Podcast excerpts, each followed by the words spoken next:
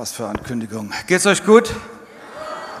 Ich bin so froh, wie der Uta und ich, wir sind froh, aus dem Urlaub zurück zu sein, in unserer Familie wieder zu sein, euch zu sehen. Es ist gut. Das Wetter ist gut, ihr scheint gut drauf zu sein. Dies wird ein guter Sonntag. Ähm, ich habe ein interessantes Thema für heute. Ja? Das Thema trägt den Titel Lass dein Problem deiner Bestimmung dienen. Lass dein Problem deiner Bestimmung dienen. Ich behaupte, dass es keinen Menschen gibt, der nicht ein Problem hätte. Auch bei denjenigen, die diese Ausstrahlung sehen werden auf dem Bildschirm, auf dem Fernsehen oder bei den Livestream-Zuschauern, jeder hat ein Problem.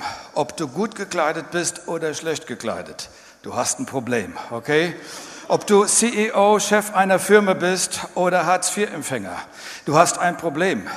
Es ist egal, welche Partei du wählst, okay? Im ersten Gottesdienst haben sie gesagt, haben sie gelacht, haben gedacht, ich bin gegen die Partei. Nein, es ist egal, welche Partei du wählst. Definitiv. Ja, du kannst die Grünen wählen, du kannst die AfD wählen, du kannst die SPD, die CDU. Hey, egal welche Partei, je, egal was du willst, du hast auch ein Problem. Okay? Menschen, die nicht Nein sagen können, haben ein Menschen, die zu allem Nein sagen, haben auch ein. Okay. Soll ich dir was sagen?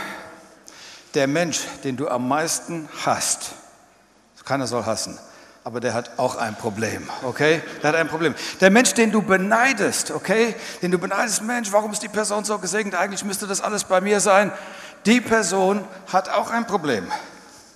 Soll ich dir was sagen? Der Single, der allein im Bett liegt und sagt, ich armer, der hat ein. Und der Ehepartner, der im Bett liegt und sagt, ich wünschte, mein Ehepartner würde nicht im Bett liegen, hat auch ein. Ist so. Die Person, die sagt, ich bin wie eine Fensterscheibe, an der die, äh, die, die, wo die Vögel abprallen, okay, die Probleme prallen so an mir ab, die Person hat auch ein Problem. Die Person, die dir sagt, du hast ein Problem, hat definitiv auch ein Problem, okay? Also, wer alle, dreht schon mal zu deinem Nachbarn und sagt, willkommen im Club.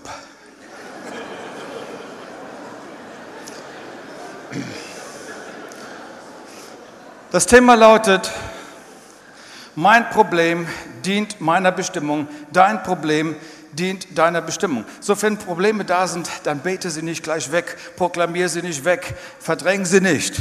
Denn offensichtlich, manchmal gibt es Gründe dafür, dass sie da sind. Manchmal lässt Gott etwas zu im Leben. Und wir fragen, warum habe ich diese schlecht, so schlecht geschlafen, als hätte ich im Briefkasten übernachtet? Warum habe ich diesen Stress? Warum habe ich diese Probleme? Warum habe ich das? Könnte es sein, dass eine Bestimmung im Anmarsch ist? Das ist nur meine Frage.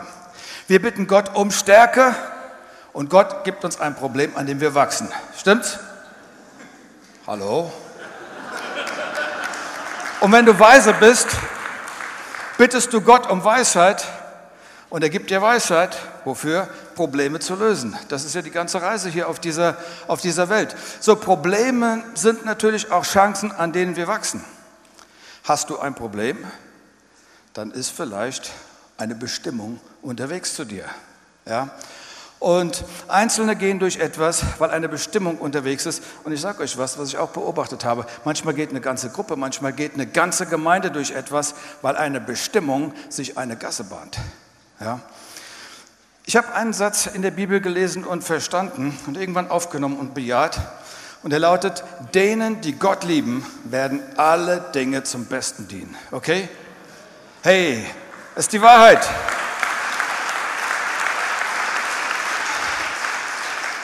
Nicht alles fühlt sich gut an, aber es muss auf irgendeine Art und Weise für das Gute arbeiten. Ich habe eine interessante Geschichte hier, die ich euch vorlesen möchte. Ich lese zwei Verse vor und den Rest erzähle ich. Und es steht im 2. Könige 5, die ersten zwei Verse.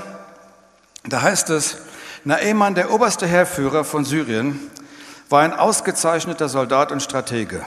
Er genoss großes Ansehen und der König schätzte ihn sehr hatte doch der Herr durch Naaman, Naaman heißt er, den Syrern zum Sieg über die Feinde verholfen.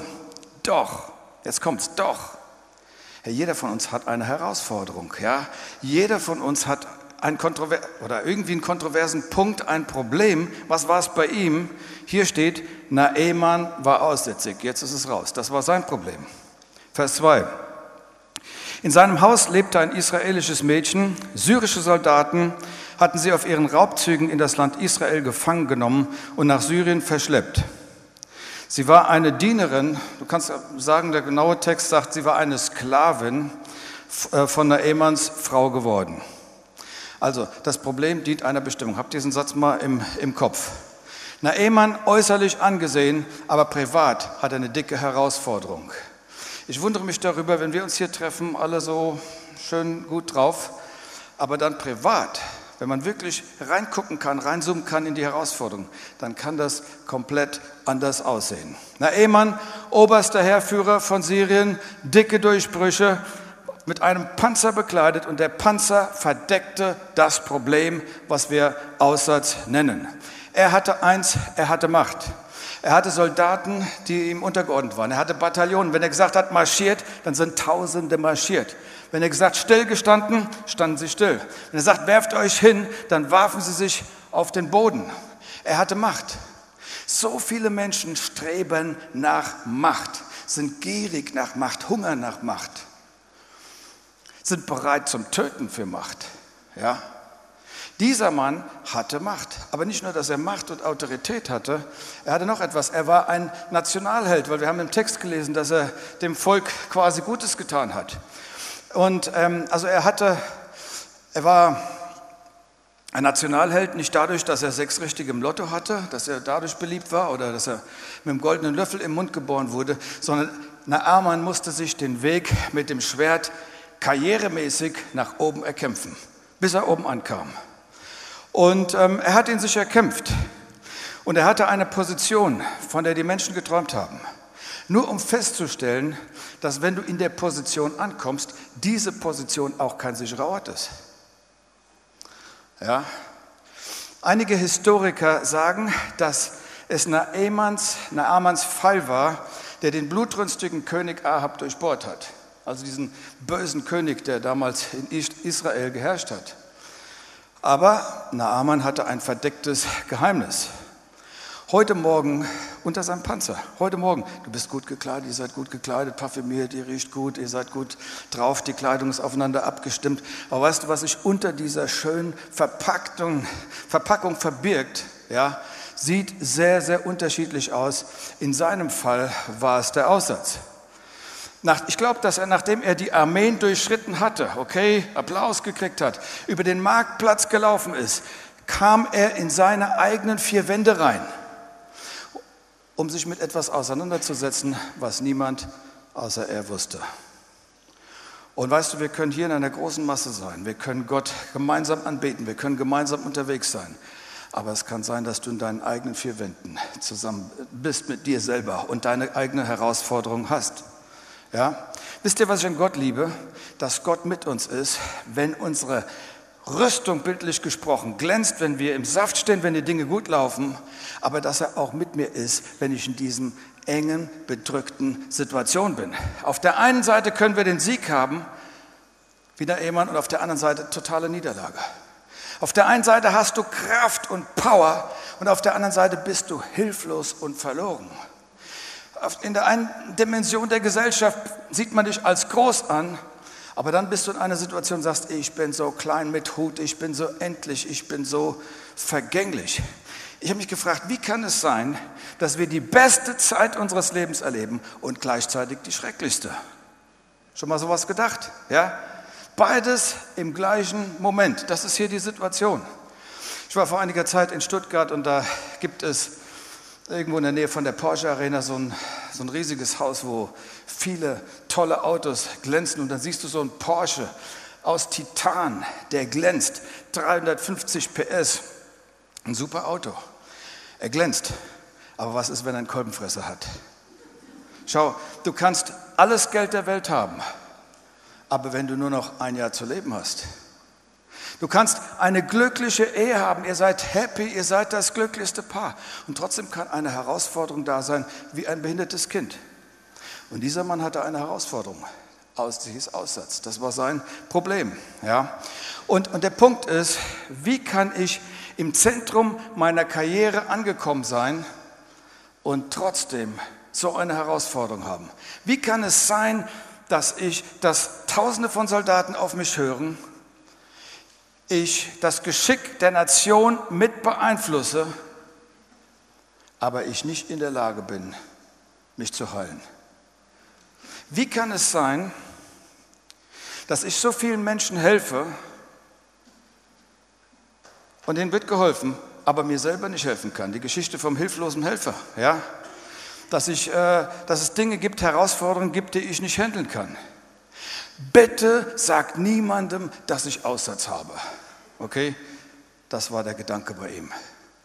Und weißt du, was damals passiert ist in der Gesellschaft, wenn du Aussatz hattest? Du wurdest hineingepackt in eine Lepra-Kolonie und da hast du gelebt. Das bedeutet, herausgerissen zu sein aus der Familie, herausgerissen von Frau und Kinder und Ehemann. Das bedeutet, herausgerissen zu sein, weg von deinen Freunden, raus aus der Gesellschaft, raus aus deiner Position, raus aus den Möglichkeiten, die dich versorgen. Und die Zukunftsperspektive, das schaust du dir alle an, die laufen rum wie Zombies, Lepra zerfressen und das tut weh. Und da ist keine, keine Versorgung. Könnt ihr begreifen, dass dieser Mann ein Nationalheld war? Ich glaube, der hatte Millionen Follower. Ja? Und, ähm, aber er sagt, da ist eine Krankheit, es arbeitet, das, das Fleisch fault unter meinem Panzer. Was ist, wenn die Soldaten, die mit mir marschieren, anfangen, das zu riechen? Was ist denn, wenn der Duft durchdringt zu den Generälen, mit denen ich mich treffe, um strategische Treffen zu haben? Es gab zwei Menschen, die genau wussten, was bei ihm losging, was bei ihm los war. Das eine war seine Frau und das andere war dieses jüdische Mädchen, was ich da am Anfang erwähnt habe, ähm, diese Sklavin. Und ähm, die Geschichtsschreiber, einige glauben, dass der Fluch in Naamans Leben dadurch kam, dass dieses Mädchen, dieses Judenmädchen entführt wurde. Egal wie es ist, aber wenn die Kleine mich ohne Panzer sieht, hat er gesagt, ist so wurscht egal. In meiner Kultur gilt die Frau sowieso nichts. Und so ein Sklavenmädchen aus Israel gilt noch weniger. Die hat keinen Status, die hat keine Position. Niemand wird irgendeine Frage stellen. Die kann wissen, dass ich ein Problem mit Aussatz habe.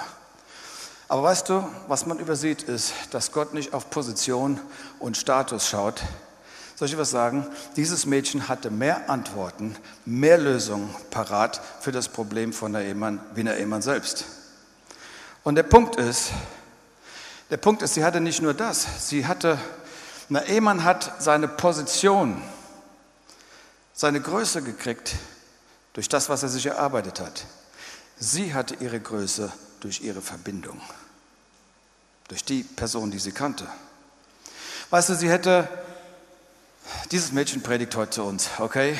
Sie hätte tausend Gründe äh, zu sagen, hey, rutsch mir den Buckel nach Arman mit deinem Problem, ja? Ich halt, werde hier als Sklavin gehalten und so weiter.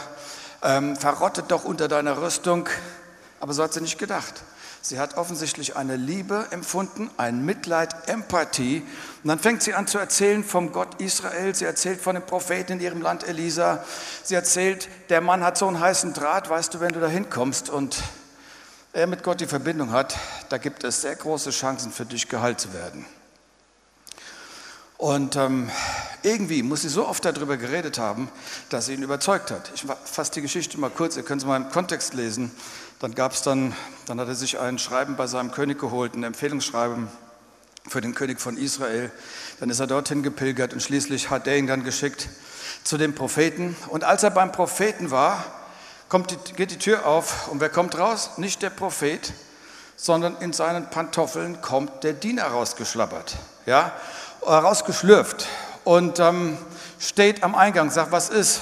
Und er sagt, ich bin der oberste Befehlshaber, ich habe da ein Problem. Okay, lass mich zum Propheten gehen. Er wird Gott fragen und ich bringe dir dann die Antwort. Nach, ich weiß nicht, wie lange es gedauert hat, aber ähm, der Diener kam, er heißt Gehasi, er kam raus und dann sagt er zu Naaman, Naaman, der Prophet sagt folgendes, Prophet Elisa sagt, geh in den Jordan und tauche siebenmal unter und nach dem siebten Mal wirst du geheilt sein. Weißt du was? Das bedeutet, Was bedeutet das? Das Untertauchen ist eine, eine Demütigung, wenn du so willst. Ja? Er sagt, hey, habt ihr sie noch alle? Ich meine, ich bin weit gereist. Wenn jemand einen Termin mit mir haben will, braucht, muss er anderthalb Jahre anstehen.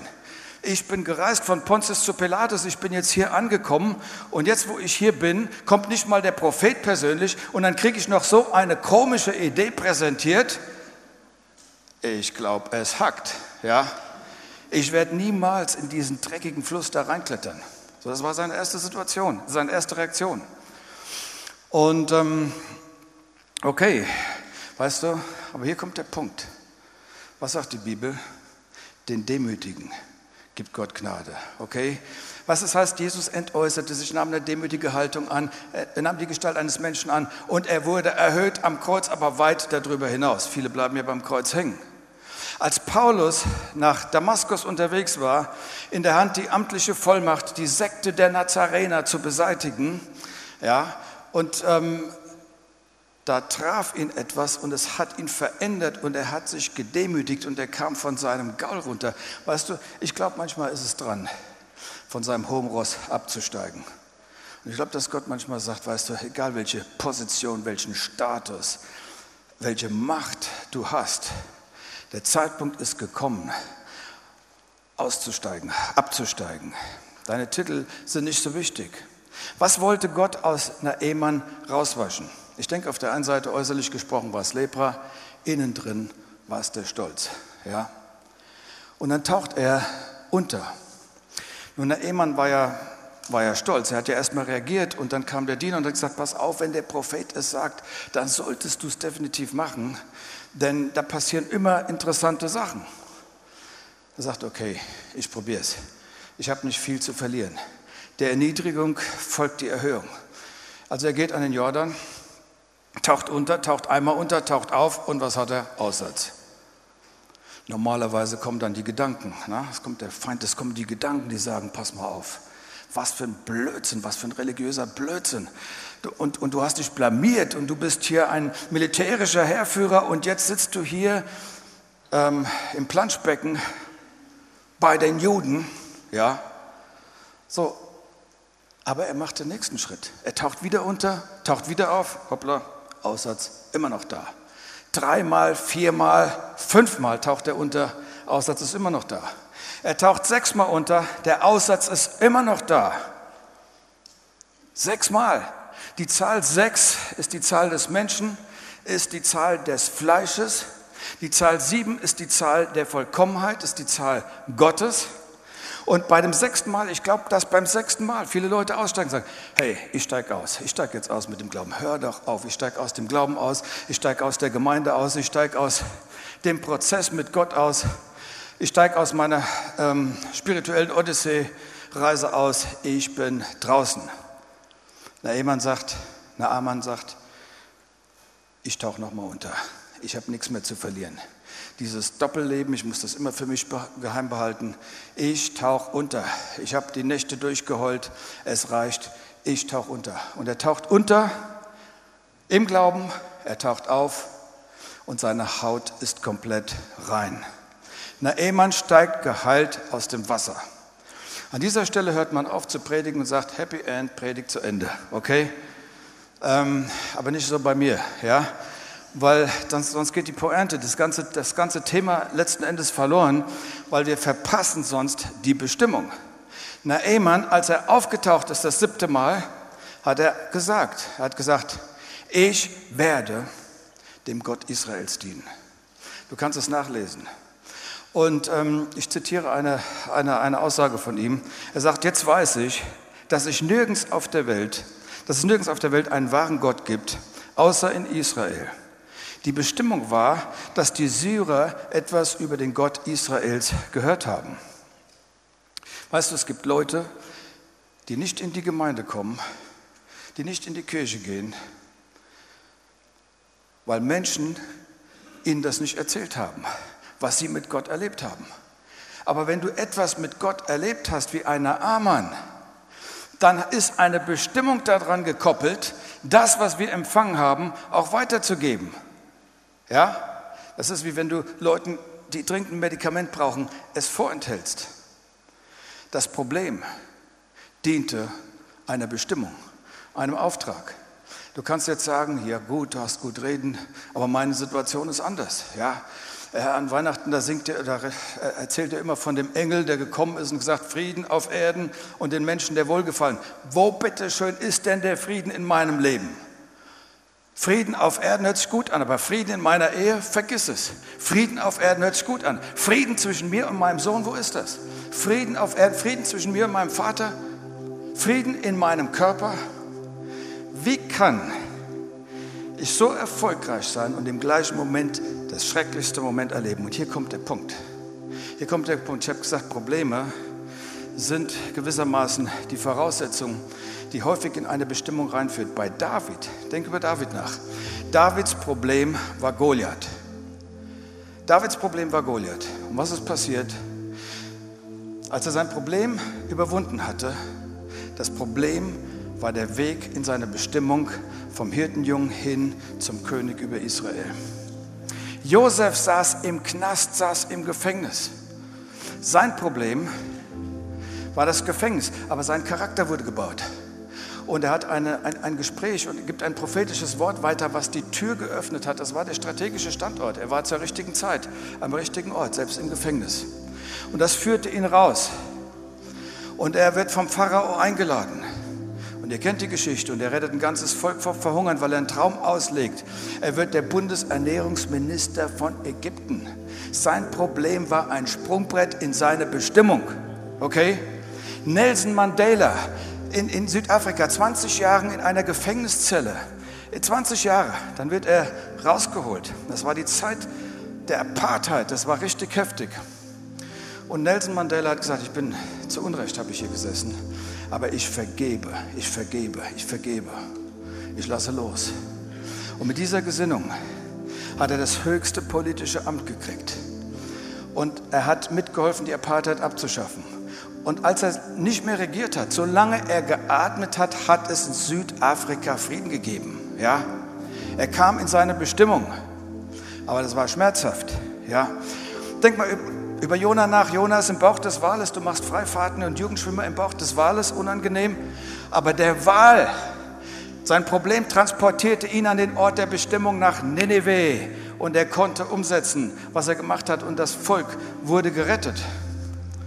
Das Naaman-Problem war Lepra. Und Lepra führte ihn in seine Bestimmung. Er lernte den Gott Israels kennen. Er lernte Gott kennen.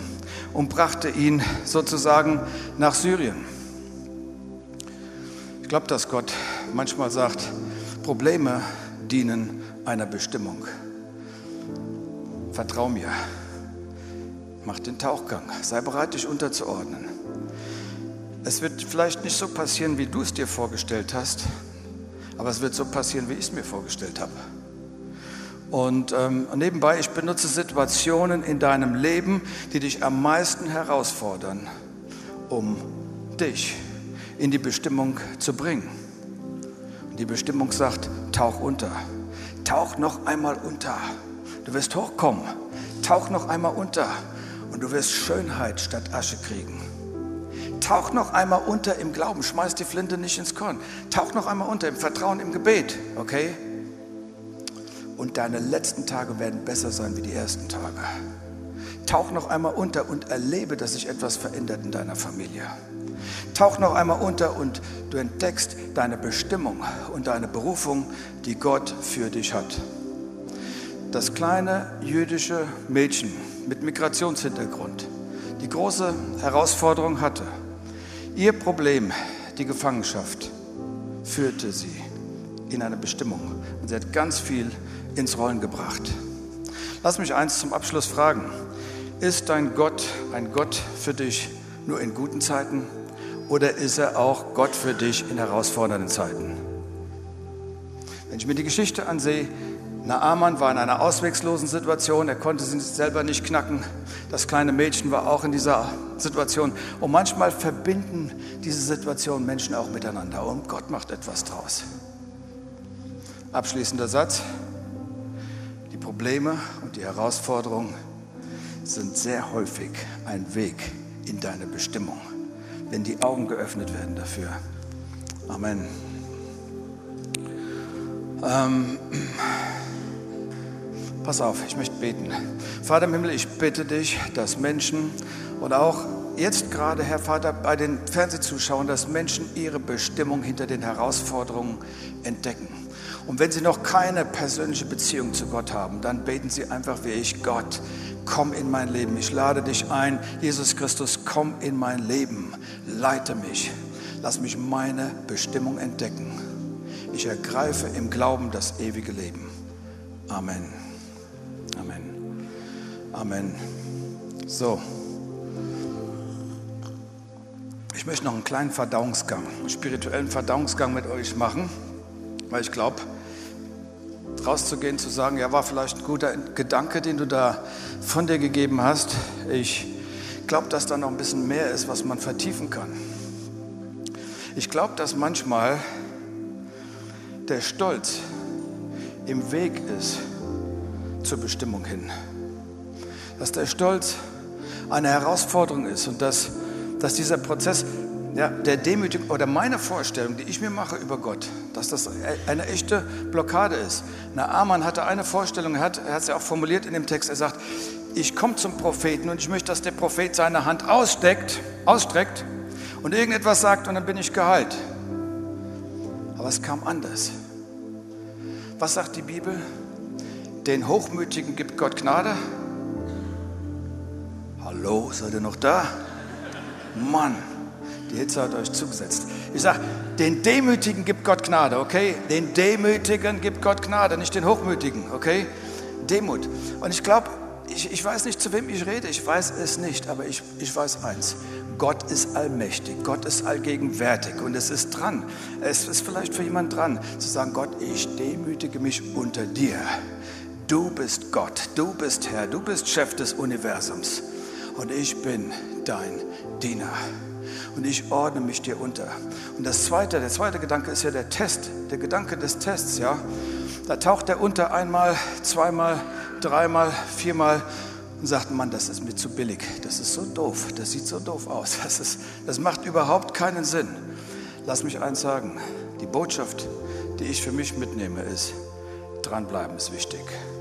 Bleib bei Gott dran, okay? Mach noch einen Tauchgang, bleib dran.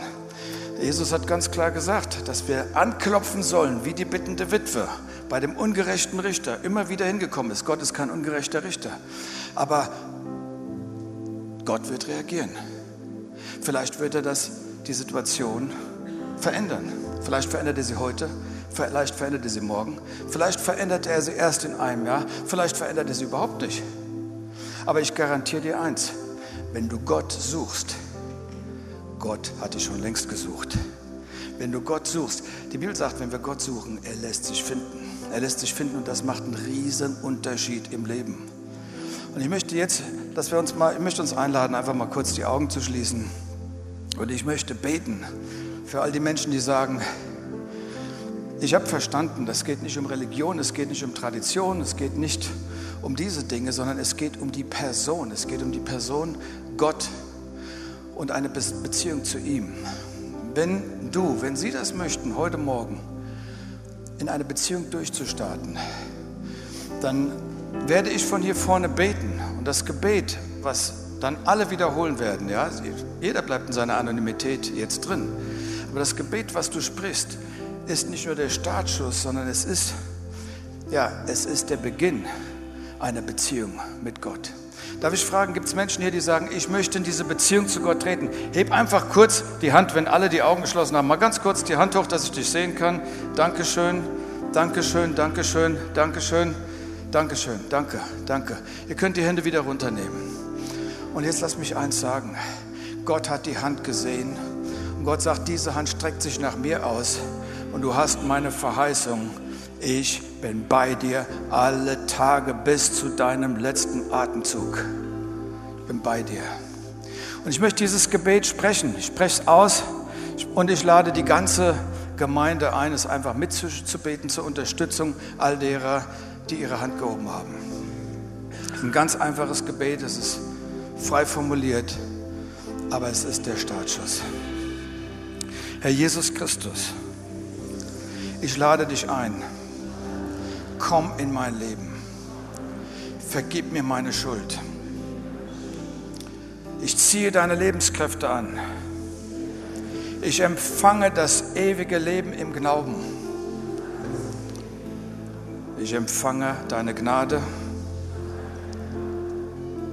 Ich bitte dich, Heiliger Geist, komm und inspiriere mich. Leite mich in alle Wahrheit. Ich bekenne mit meinem Mund an diesem Morgen vor der sichtbaren und der unsichtbaren Welt, dass ich ein Kind Gottes bin. Ich habe meinen Bund mit Gott geschlossen auf Zeit und Ewigkeit. Ich werde dir nachfolgen, mein Leben lang. Amen. Lass mich eins, eins, eins sagen, mach mal noch ein bisschen langsamer, das ist so wichtig. Diese Entscheidung, die getroffen wurde, macht den riesen, riesen, riesen Unterschied. Ich freue mich, dass so viele Menschen ihre Hand gehoben haben. Es macht einen riesen Unterschied. Es hat, es hat mein Leben verändert und es verändert immer mehr Leben. Und das Tolle ist, Aussatz hin oder her, ich weiß, eines Tages kommt meine Stunde. Aber ich weiß eins, wenn ich sterbe, Heute Morgen habe ich meinen Vater hier vorne gesehen, dem geht es überhaupt nicht gut, im ersten Gottesdienst, ja, geht es nicht gut, wenn meine Zeit gekommen ist. Ich habe gestern mit ihm geredet über, über, über, über den Tod und über die Ewigkeit, ja. Dann ist mein Leben ein Umzug in eine neue Dimension der Gegenwart Gottes. Und das ist genau das, was...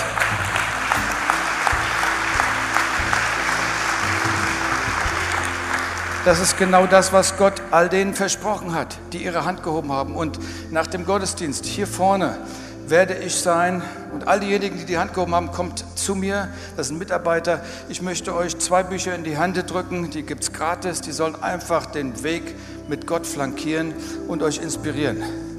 Ich kann aber noch nicht von der Bühne gehen. Tut mir leid. Manchmal ist noch ein Schuss drin. Ja, ist irgendwie noch was da. Und es ist etwas für, für die Gemeinde. Wer von euch ist zu Gott gekommen, weil er ein Problem hatte? Hebt mal die Hand hoch. Schaut mal, hey, das ist die Überzahl. Ist die, schau dich mal um, schau dich mal um. Sind Probleme so schlecht? Das Problem hat in eine Bestimmung reingeführt. Okay? Du bist in deine Bestimmung auch reingekommen wie ein Ehemann. Ja? Er hat etwas gekriegt. Und das hat sein Leben verändert und er fing an, andere Leben zu verändern. Und das ist total wichtig. Wisst ihr was? Ich habe das Gefühl, die Kirche denkt manchmal, naja, als Kirche gehen wir in die Kirche. Die Welt kommt schon zu uns. Jesus sagt, vergiss es. Was hat er gesagt? Geht hin in alle Welt, verkündigt das Evangelium, verstehst du? Lass deine Licht und Salz, lass dein Licht scheinen, okay? Licht und Salzkraftentfaltung. Und vor allen Dingen, du hast etwas zu erzählen, weil du hast etwas erlebt.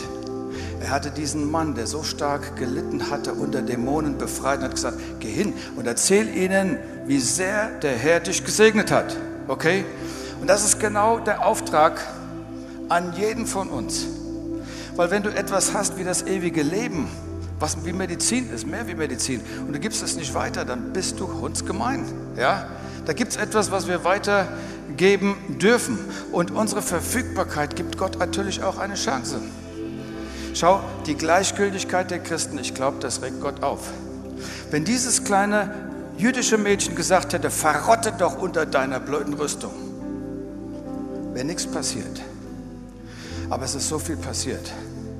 Ich habe mich in den Mann reinversetzt und habe mir gesagt, in dem Moment, wo er nach Hause kam und die Sklavin wieder gesehen hat, glaub mir, da hat sich alles verändert. Kannst du dir vorstellen, dass er sich gefreut hat? Hallo? Wo seid ihr heute Morgen? Ist irgendjemand im Haus? Ich glaube, dass er sich gefreut hat. Er hat sich gefreut, das Mädchen zu sehen. Das Mädchen hat ja den Weg bereitet. Wer von euch freut sich, dass es jemanden gab, der das Risiko eingegangen ist, dich anzusprechen mit dem, wegen dem Glauben, okay, und diese Person hat dich erreicht? Wer ist dankbar dafür? Okay. Na gut, jetzt lass mir noch eine Frage stellen. Wer könnte sich vorstellen, dass irgendjemand dankbar wäre, wenn du ihm das erzählen würdest? Oh, jetzt seid ihr da. Jetzt ist Licht angegangen. Halleluja. Gut, super. Ja, das ist es ja, worum es, das ist es ja, worum es geht. Ich kann doch das Beste nicht für mich behalten. Es muss weitergegeben werden. Warum? Weil der eine zählt. Das wusste diese kleine Dame. Und sie hatte keine Angst vor seinem Status und seiner Position. Ich will dich ermutigen, sei kühn. Du bist hier, ich bin hier, wir sind hier, um einen Unterschied zu machen. Amen. In diesem Sinne, okay.